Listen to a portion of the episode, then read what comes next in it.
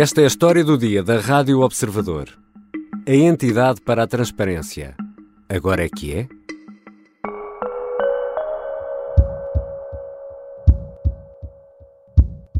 É uma grande notícia. É uma grande. E estamos de parabéns.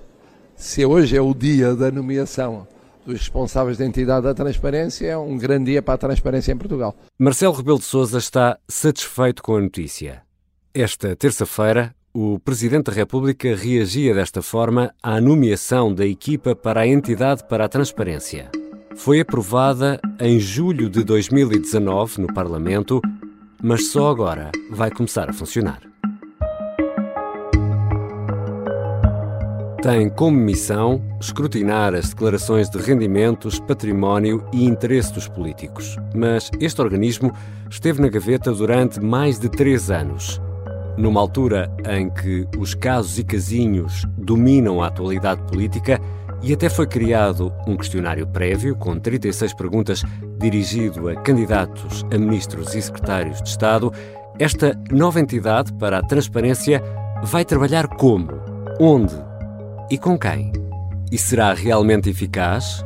Vou conversar com o jornalista Luís Rosa, redator principal do Observador e especialista em justiça.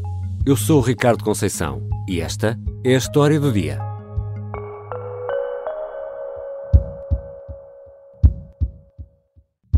Bem-vindo, Luís. Olá, Ricardo. Qual é a missão, afinal, desta entidade para a transparência? Este novo órgão tem como missão apreciar e fiscalizar as declarações de rendimento, património, mas também as declarações de interesse que os titulares de cargos públicos e políticos são obrigados a entregar. Hum. Qual é a novidade? A novidade é que antes desta lei de 2019, os políticos e os titulares de cargos públicos apresentavam as declarações de rendimentos e património no Tribunal Constitucional e os deputados entregavam as suas declarações de interesse no Parlamento. no Parlamento. Isto para, as declarações de interesse servem para averiguar e aferir conflitos de interesse, incompatibilidades, etc. Agora, com esta lei, cria-se uma declaração única. Hum. Ou seja, as declarações de património e de rendimentos, ou seja, declarações que têm a ver com, os, com, com o património financeiro e não financeiro, e os interesses, ou seja, os trabalhos que já tiveram no passado, órgãos de, sociais a que pertençam, etc., isso tudo será declarado numa única declaração que será fiscalizada pela entidade da transparência. E onde é que vai funcionar? Em Coimbra, no Palácio dos Grilos. A localização, Luís Rosa, é também aqui uma questão importante porque, diz-me, foi também mais um fator de dificuldade para pôr esta entidade para a transparência a funcionar. Exatamente, Ricardo. Por várias razões. Porque não é possível expandir as atuais instalações do Tribunal Constitucional em Lisboa. Hum. Essa foi uma das O hipóteses. Palácio Raton. O Palácio Raton, foi na Rua do Século. Uh, essa foi uma das opções que foi logo abandonada. Daí que tenham surgido duas alternativas: Coimbra ou Aveiro. Uhum. E que seriam sempre alternativas que cumpriam um requisito uh, que era simples. A nova sede desta entidade da transparência tinha de estar localizada fora das áreas metropolitanas de Lisboa ou do Porto. Daí que o Tribunal Constitucional tenha optado pelo Palácio dos Grilos, um edifício do século XVIII, Hum. propriedade da Universidade de Coimbra, que necessitou, obviamente, de obras de adaptação. E as obras já, já estão feitas, Luís? Não. O Tribunal Constitucional confirmou esta terça-feira de que a primeira fase estará em breve concluída. É incompreensível. É incompreensível. E Marcelo Rebelo de Sousa, foi Luís Rosa, que estamos aqui a ouvir, em outubro do ano passado, lamentava este tempo de espera. de Foram mais de três anos para pôr esta máquina a trabalhar. Já percebemos que houve problemas com a localização, mas o que é que aconteceu mais para justificar esta demora? Tens de me dar algum tempo para te explicar, porque são muitos pormenores. Vamos a isso. houve vários problemas. Em primeiro lugar, o Tribunal Constitucional começou por se queixar, logo em 2019, do facto da nova lei obrigar a um, obrigava um aumento do trabalho. O, Hum. o universo e o número de declarações aumentavam exponencialmente E aumentar muito. por causa da tal declaração única que eu já te referi. Em segundo lugar, as questões orçamentais foram o próximo passo. Logo em 2020, Manuel Costa Andrade, então Presidente do Tribunal Constitucional, queixou-se que a verba atribuída de 1,1 milhões de euros era insuficiente e reclamava uma verba de 1,8 milhões de euros. Mais 700 mil euros. Exatamente. Em terceiro lugar, o problema das instalações, que já referimos, foi o novo obstáculo que o Tribunal Constitucional começou por dizer em 2020 que não tinha know-how para lançar concursos para obras de adaptação. E ainda há mais problemas? Ainda há mais problemas, mais dois. E depois a atual sede do Palácio Raton, como já explicamos, não podia ser alvo de obras de alargamento. E finalmente meteu-se a pandemia hum. pelo meio.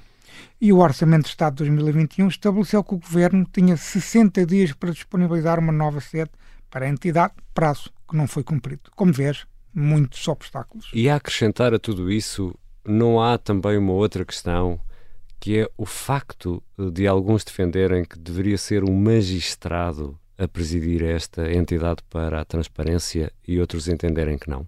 Acompanhaste muito bem esta questão, Sabes Ricardo. Que sou, estou sempre muito atento. Foi um dos fatores de bloqueio, efetivamente. João Calpas, presidente do Tribunal Constitucional, queria um magistrado para reforçar o estatuto de independência do novo órgão. Não era uma, uma, uma decisão que se baseasse em algum estudo, em alguma uhum. sugestão, era uma visão, era o perfil que o Presidente do Tribunal Constitucional, que ainda é líder do Tribunal Constitucional, era o perfil que João Calpas preferia. Mas o poder político, governo uhum. e parlamento, não quiseram ir por aí, porque também isso implicava alterar a lei para aumentar o estatuto remuneratório do presidente da entidade da uhum. transparência, que se fosse um magistrado teria de ganhar mais do que hum, o okay. novo presidente da entidade de transparência vai efetivamente ganhar. Além do mais, e para terminar, a lei apenas exigia um jurista, não impunha um magistrado. E já vamos saber quem é esse jurista ou essa jurista. Já voltamos à conversa com o jornalista Luís Rosa. Vamos conhecer a equipa e tentar perceber se esta nova entidade para a transparência tem ou não os meios necessários para começar finalmente a trabalhar.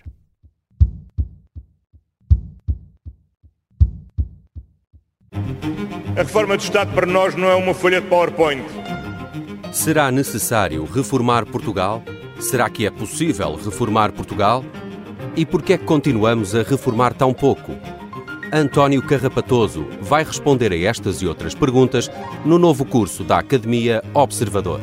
E até traz uma folha de PowerPoint. Academia Observador. Grandes cursos a pequenos preços. Estamos de regresso à História do Dia com o jornalista Luís Rosa, especialista em Justiça. Luís, afinal, quem vai presidir esta entidade para a transparência? Ana Raquel Gonçalves Muniz, professora associada da Faculdade de Direito da Universidade de Coimbra. E quem são os vogais? Mónica Bessa Correia, uma jurista doutorada em proteção de dados pessoais, que já vamos ver é um dado importante, hum. e Pedro Nunes, coordenador da Autoridade Tributária e Aduaneira, que é responsável pelo plano de gestão de riscos de corrupção e infrações conexas da AT. E já agora, Luís, já há computadores, já há software, ou seja, já há meios para fiscalizar as tais centenas ou milhares de declarações? Muitos milhares de declarações. Muitos milhares. É uma pergunta pertinente por uma razão, porque hoje, se nós, jornalistas ou qualquer cidadão quisermos ir consultar as declarações de rendimento, elas são-nos dadas em papel. Hum. E qual foi um dos pressupostos desta lei, desta nova lei da transparência? Era que estas declarações passariam a estar disponíveis através de uma plataforma eletrónica, que, claro, teve que levar a um concurso público, que demorou o seu tempo e que levou à contratação em maio de 2022 de uma empresa para criar a tal plataforma eletrónica. O Tribunal Constitucional anunciou esta terça-feira que a plataforma já está concluída e que deverá ser operacionalizada até ao segundo trimestre de 2023. Um pormenor importante serão seguramente muitos milhares de declarações. Porquê? Porque estamos a falar da obrigatoriedade declarativa para membros do governo, hum. autarcas, câmaras e assembleias municipais, juntas de freguesia, gestores de empresas públicas ou de órgãos de administração direta e indireta do Estado, etc. etc. É um universo gente. composto por muitos milhares de pessoas. Em relação aos meios, só um exemplo para percebermos o problema que poderá existir.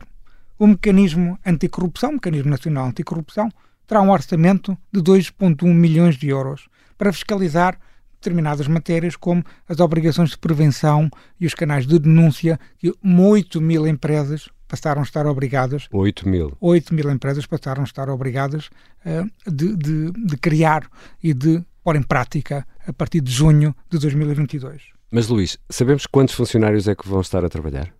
A entidade da transparência apenas tem, neste momento, três funcionários. Três funcionários e três administradores, vamos chamar-lhes assim. Exatamente, é esse o quadro.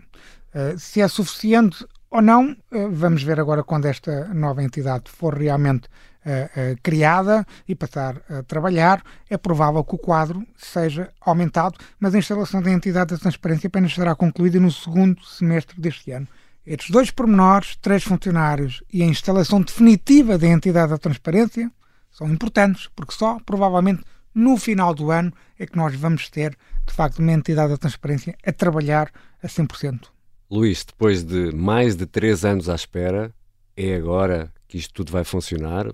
Pode estar garantida a eficácia desta entidade para a transparência? Não posso garantir isso, porque há aqui várias questões, vários pontos de interrogação. Em primeiro lugar, é importante recordarmos que o histórico da fiscalização do Tribunal Constitucional das declarações de rendimentos e de património não é, de todo em todo, bem sucedido.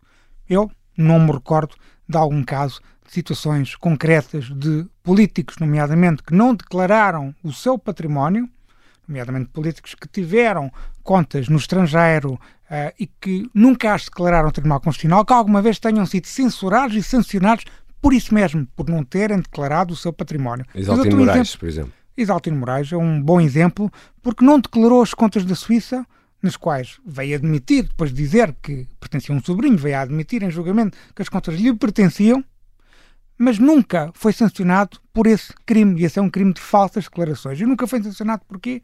Porque os crimes, os crimes de falsas declarações têm um prazo de prescrição muito curto, porque a pena, também ela, é muito baixa. Depois há outra situação que é a entidade da transparência vai também fiscalizar os conflitos de interesse. Daí uhum. a necessidade de fazer a declaração única de património, por um lado, e de interesses, por outro. Ora, os conflitos de interesse, o escrutínio dos conflitos de interesse, é uma área em que a democracia portuguesa tem muito para, para desenvolver. E o Parlamento também não, quer quem fiscalizava, no caso dos uhum. deputados, estes conflitos de interesse, também não tem um bom, um bom, um bom registro nessa matéria. E, portanto, há aqui estes pontos de interrogação que será que a entidade da transparência vai mudar esse histórico e vai passar a ser de facto eficiente? Essa é uma pergunta que fica no ar. Bom, mas todos, todos esperamos uh, que sim. Podemos também, perante isso tudo o que estás a dizer, Luís Rosa, acalentar a esperança de ter mais escrutínio? O escrutínio depende muito da comunicação social, embora seja importante recordar que desde, desde os anos 90, quando as declarações de rendimento e de património foram criadas e obrigatoriamente eh, apresentadas no Tribunal Constitucional, qualquer cidadão podia consultar, uhum. consultá-las. Qualquer um. Uh, mas nós, jornalistas, fomos, se calhar, os cidadãos que mais vezes as consultaram. A grande pergunta que fica agora é se com esta plataforma eletrónica, se nós, jornalistas, vamos passar a ter acesso, no mínimo, ao, me ao mesmo grau de informação que antes tínhamos em papel. E por que eu estou a fazer esta pergunta?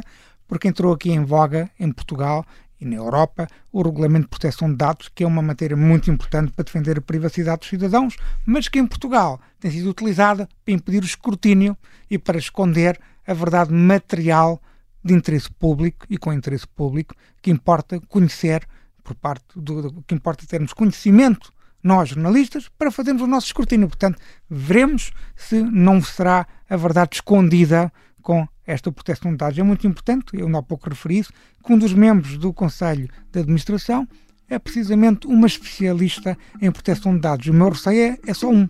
Se, e deixo em forma de pergunta retórica: será que a proteção de dados vai ganhar a transparência? Obrigado, Luís. Obrigado, Ricardo. Foi um prazer.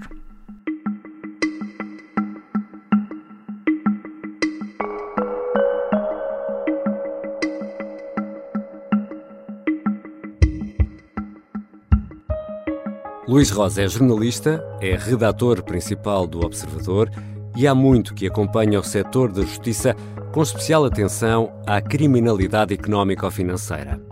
Esta foi a história do dia, que contou com a colaboração da jornalista Maria Miguel Duarte, a sonoplastia do Bernardo Almeida e a música do genérico do João Ribeiro.